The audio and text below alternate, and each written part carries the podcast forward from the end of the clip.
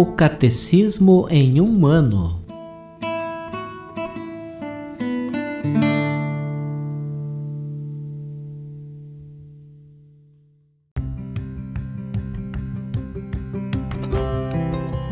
Olá, eu sou Bruno, seminarista da Diocese de Ponta Grossa, Paraná. Você está ouvindo o podcast O Catecismo em um ano. Vamos ler todo o Catecismo da Igreja Católica ao longo de 365 episódios. Estamos utilizando a tradução em português apresentada pela CNBB em 2013, baseada na edição típica em latim. Baixe o plano de leitura por meio de um link que você encontra na página do Instagram, arroba o Catecismo em um ano, ou na descrição deste podcast.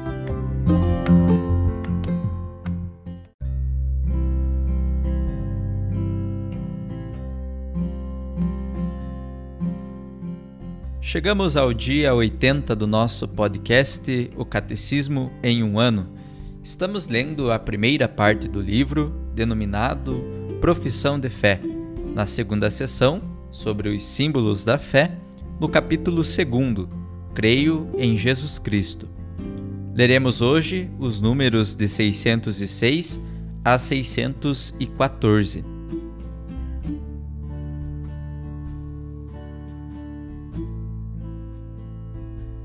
Três. Cristo ofereceu-se a seu Pai por nossos pecados. Toda a vida de Cristo é oferenda ao Pai. O Filho unigênito de Deus, que desceu do céu não para fazer sua vontade, mas a do Pai que o enviou. Ao entrar no mundo, Cristo declara: Eis que eu vim, ó Deus, para fazer a tua vontade. É em virtude desta vontade que somos santificados pela oferenda do corpo de Jesus Cristo, realizada uma vez por todas. Hebreus capítulo 10, versículos de 5 a 10. Desde o primeiro instante de sua encarnação, o Filho desposa o desígnio de salvação divino em sua missão redentora. O meu alimento é fazer a vontade daquele que me enviou e levar a termo a sua obra. João 4:34. O sacrifício de Jesus pelos pecados do mundo inteiro é a expressão de sua comunhão de amor ao Pai. O Pai me ama porque dou a minha vida. João capítulo 10, versículo 17. É preciso que o mundo saiba que eu amo o Pai e faço como o Pai mandou. João capítulo 14, versículo 31. Este desejo de desposar o desígnio de amor redentor de seu Pai anima toda a vida de Jesus, pois sua paixão redentora é a razão de ser de sua encarnação. Pai, livra-me desta hora. Mas foi precisamente para esta hora que eu vim. João 12, versículo 27. Será que não vou beber o cálice que o Pai me deu?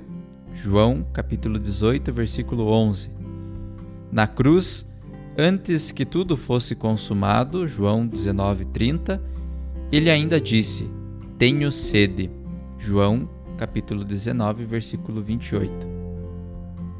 O Cordeiro que tira o pecado do mundo.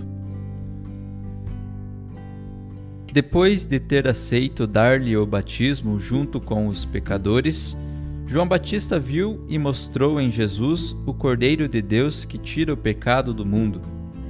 Assim manifesta que Jesus é ao mesmo tempo o servo sofredor que se deixa levar silencioso ao matadouro e carrega o pecado das multidões, e o Cordeiro Pascal, símbolo da redenção de Israel por ocasião da primeira Páscoa.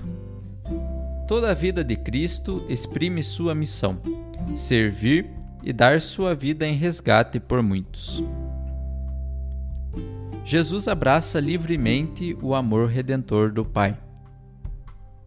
Ao abraçar em seu coração humano o amor do Pai pelos homens, Jesus amou-os até o fim.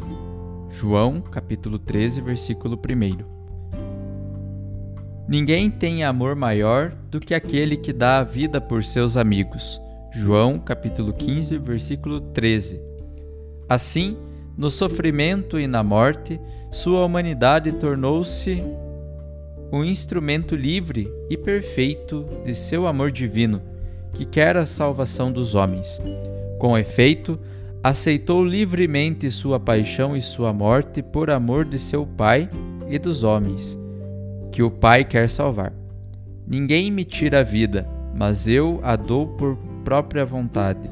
João, capítulo 10, versículo 18. Daí a liberdade soberana do Filho de Deus, quando ele mesmo vai ao encontro da morte. Na ceia, Jesus antecipou a oferta livre de sua vida. Jesus expressou de modo supremo a oferta livre de si mesmo na refeição que tomou com os doze apóstolos na noite em que ia ser entregue. 1 Coríntios capítulo 11, versículo 23. Na véspera de sua paixão, quando ainda estava em liberdade, Jesus fez desta última ceia com seus apóstolos o memorial de sua oferta voluntária ao Pai pela salvação dos homens. Isto é o meu corpo que é dado por vós. Lucas 22, versículo 19. Pois este é o meu sangue da nova aliança, que é derramado em favor de muitos, para a remissão dos pecados. Mateus capítulo 26, versículo 28. A Eucaristia que instituiu naquele momento será o memorial de seu sacrifício. Jesus inclui os apóstolos em sua própria oferta, eles pedem que a perpetuem. Com isso, institui seus apóstolos sacerdotes da nova aliança. Eu me consagro por eles, a fim de que também eles sejam consagrados na verdade. João capítulo 17, versículo 19. A agonia no Getsemane. O cálice da nova aliança que Jesus antecipou na ceia, oferecendo-se a si mesmo, o aceita em seguida das mãos do Pai em sua agonia no Getsemane, tornando-se obediente até a morte. Filipenses, capítulo 2, versículo 8. Jesus ora: Meu Pai, se possível que este cálice passe de mim. Mateus, capítulo 26, versículo 39. Exprime assim o horror que a morte representa para a natureza humana com efeito, a natureza humana de Jesus, como a nossa, está destinada à vida eterna. Porém, diversamente da nossa, ela é totalmente isenta do pecado, que causa a morte. Ela é, sobretudo, assumida pela pessoa divina do príncipe da vida, do vivente. Ao aceitar em sua vontade humana que a vontade do Pai seja feita, aceita sua morte como redentora carregou nossos pecados em seu próprio corpo sobre a cruz. 1 Pedro, capítulo 2, versículo 24. A morte de Cristo é o sacrifício único e definitivo. A morte de Cristo é ao mesmo tempo o sacrifício pascal que realiza a redenção definitiva dos homens pelo Cordeiro que tira o pecado do mundo, e o sacrifício da nova aliança, que reconduz o homem à comunhão com Deus, o reconciliando com Ele pelo sangue derramado por muitos para a remissão dos pecados. Este sacrifício de Cristo é único. Ele realiza e supera todos os sacrifícios. Ele é o primeiro, um dom do próprio Deus Pai. É o Pai que entrega seu Filho para nos reconciliar consigo. É, ao mesmo tempo, oferenda do Filho de Deus feito homem o qual livremente e por amor oferece sua vida a seu Pai pelo Espírito Santo, para reparar nossa desobediência.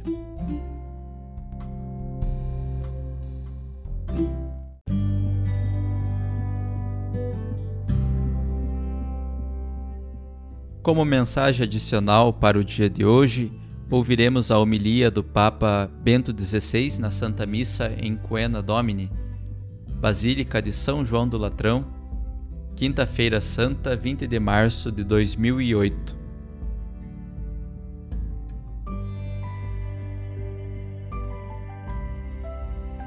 Queridos irmãos e irmãs, São João começa sua narração sobre como Jesus lavou os pés aos seus discípulos com uma linguagem particularmente solene, quase litúrgica.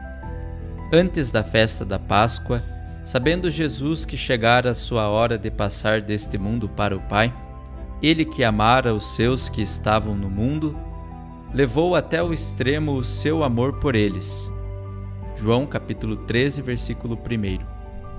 Chegou a hora de Jesus, para a qual a sua obra estava orientada desde o início.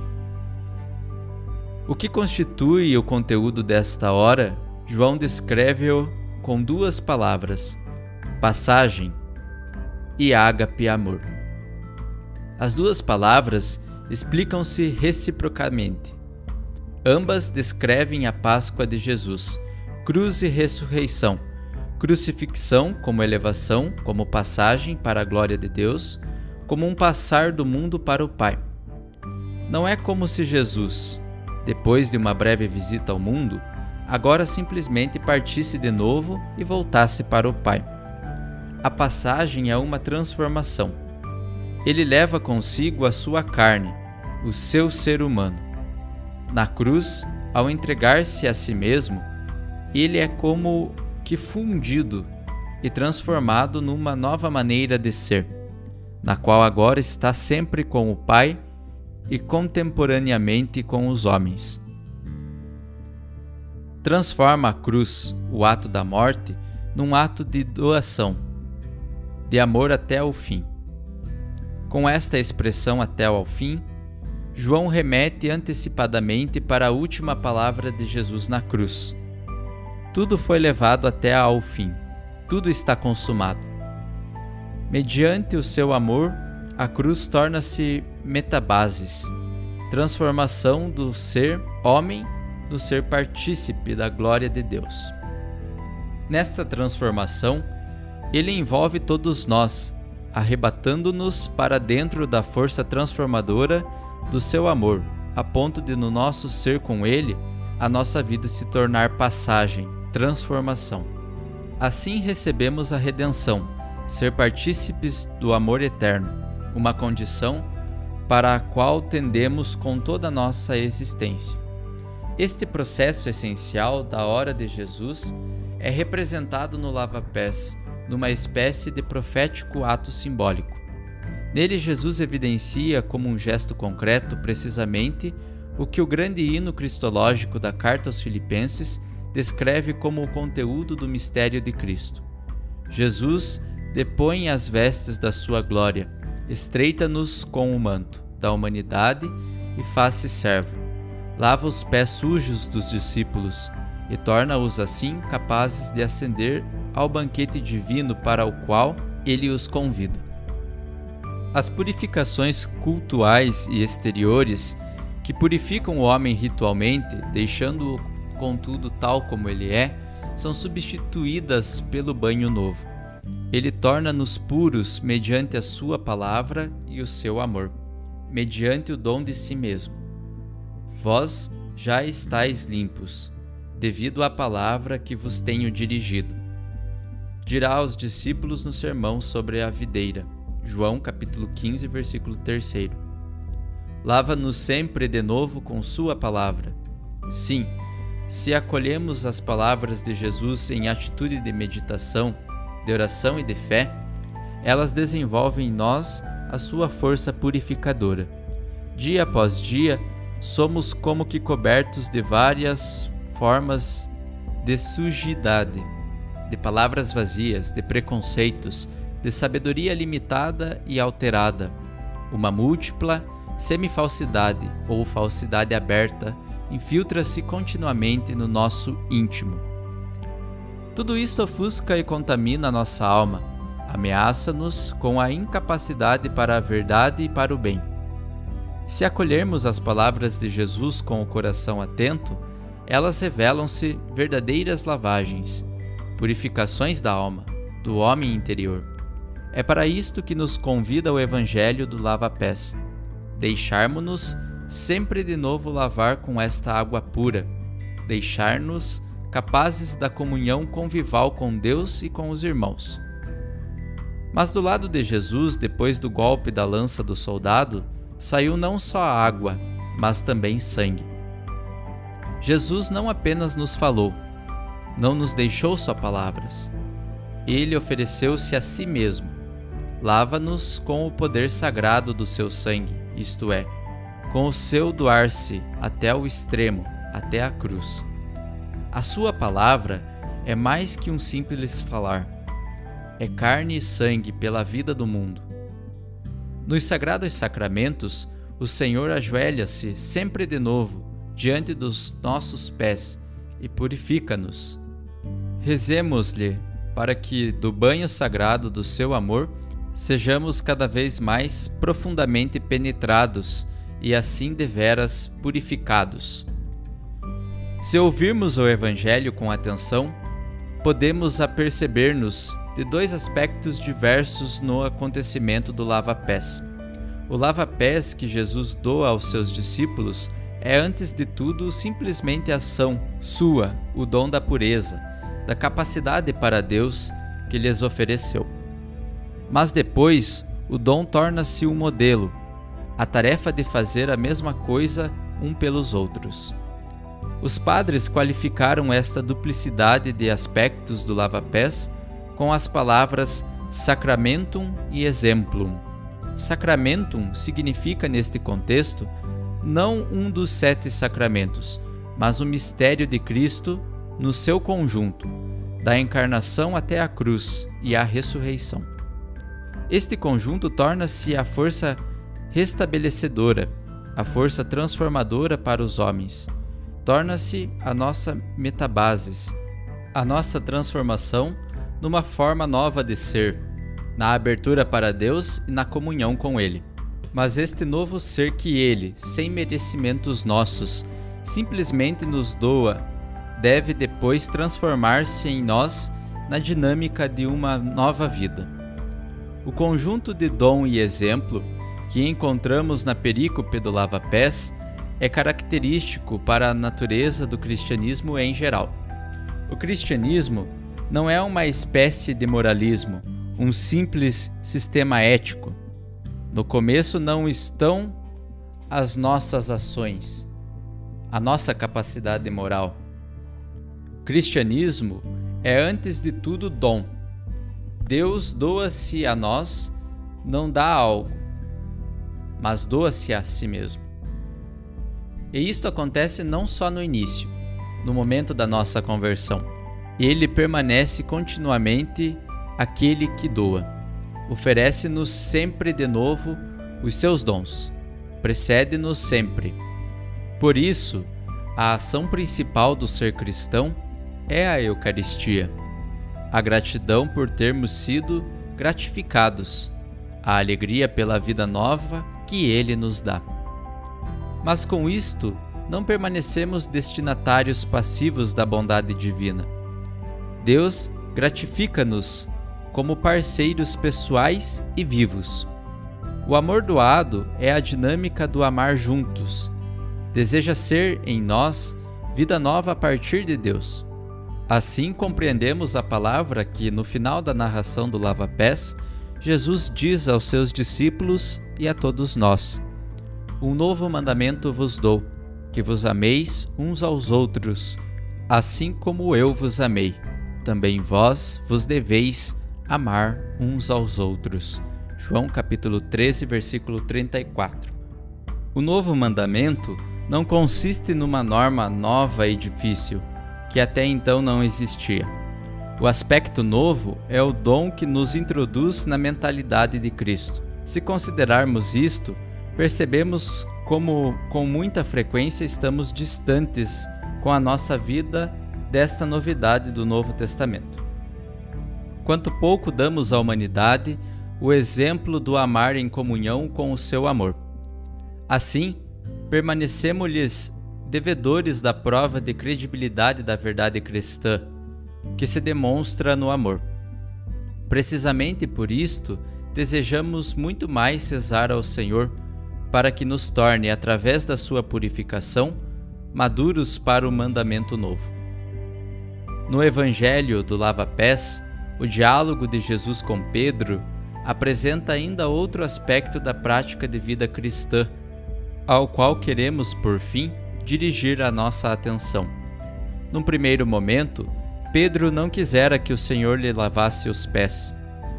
Esta inversão da ordem, isto é, que o Mestre Jesus lavasse os pés, que o Senhor assumisse as funções do servo, contrastava totalmente com o seu temor reverencial para com Jesus, para com o seu conceito de relação entre mestre e discípulo. Nunca me lavarás os pés, diz a Jesus com a sua habitual veemência. João capítulo 13, versículo 8. O seu conceito de Messias incluía uma imagem de majestade, de grandeza divina. Tinha que aprender sempre de novo que a grandeza de Deus é diversa da nossa ideia de grandeza, que ela consiste precisamente em descer, na humildade do serviço, na radicalidade do amor, até ao total autodespojamento. E também nós devemos aprendê-lo sempre de novo, porque sistematicamente desejamos um Deus do sucesso e não da paixão, porque não somos capazes de nos apercebermos que o pastor vem como cordeiro que se doa e assim nos conduz ao prado justo.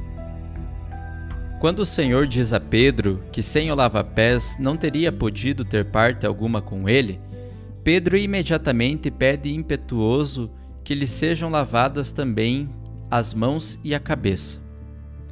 A isto segue-se a palavra misteriosa de Jesus. Aquele que está lavado não necessita de lavar senão os pés. João capítulo 13, versículo décimo.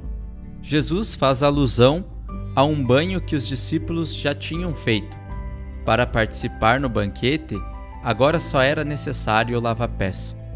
Mas naturalmente, esconde-se nisto um significado mais profundo. Ao que se faz alusão? Não sabemos com certeza. Contudo, tenhamos presente que o lava-pés, segundo o sentido de todo o capítulo, não indica um único sacramento específico mas o Sacramentum Christi, no seu conjunto, o seu serviço de salvação, a sua descida até a cruz, o seu amor até ao extremo, que purifica e nos torna capazes de Deus. Mas aqui, com a distinção entre banho e lava-pés, torna-se ainda perceptível uma alusão à vida na comunidade dos discípulos, à vida igreja Parece claro que o banho que nos purifica definitivamente e não deve ser repetido é o batismo, o ser imerso na morte e ressurreição de Cristo, um fato que transforma profundamente a nossa vida, dando-nos como que uma nova identidade que permanece, se não a deitarmos fora, como fez Judas. Mas também na permanência dessa nova identidade, doada pelo batismo, para a comunhão convival com Jesus, temos necessidade do lava-pés. De que se trata? Parece-me que a primeira carta de São João nos dê a chave para compreender. Nela lê-se: Se dissermos que não temos pecados, enganamo-nos a nós mesmos, e não há verdade em nós. Se confessarmos os nossos pecados, ele é fiel e justo para nos perdoar os pecados e purificar-nos de toda a iniquidade. Precisamos do lava-pés, de lavar os pecados de todos os dias, e para isso temos necessidade da confissão dos pecados, da qual fala São João nesta carta. Devemos reconhecer que também na nossa nova identidade de batizados pecamos. Precisamos da confissão do modo como ela ganhou forma no sacramento da reconciliação. Nele, o Senhor lava-nos sempre de novo os pés sujos, e nós podemos sentar-nos à mesa com Ele. Mas assim assume um novo significado também a palavra, com o qual o Senhor alarga o sacramentum, fazendo dele o exemplo, um dom, um serviço pelo irmão. Ora, se eu vos lavei os pés, sendo Senhor e Mestre, também vós deveis lavar os pés uns aos outros. No recíproco serviço cotidiano do amor. Mas devemos lavar-nos os pés também no sentido de que nos perdoamos sempre, de novo uns aos outros. A ofensa que o Senhor nos perdoou é sempre infinitamente maior do que todas as ofensas que os outros poderão ter em relação a nós, conforme Mateus capítulo 18, versículos de 21 a 35.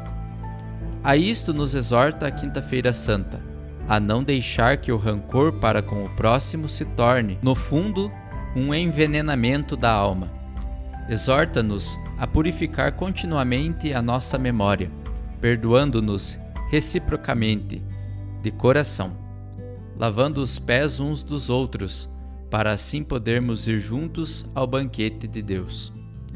A Quinta-feira Santa é um dia de gratidão e de alegria pelo grande dom do amor até ao extremo que o Senhor nos fez.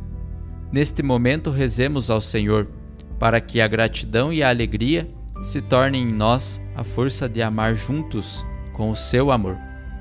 Amém.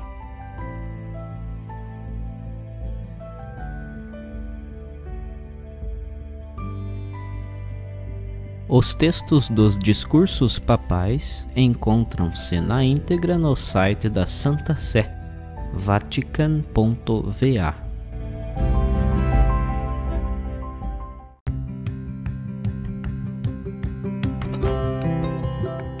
Você acaba de ouvir mais um episódio do podcast O Catecismo em um Ano.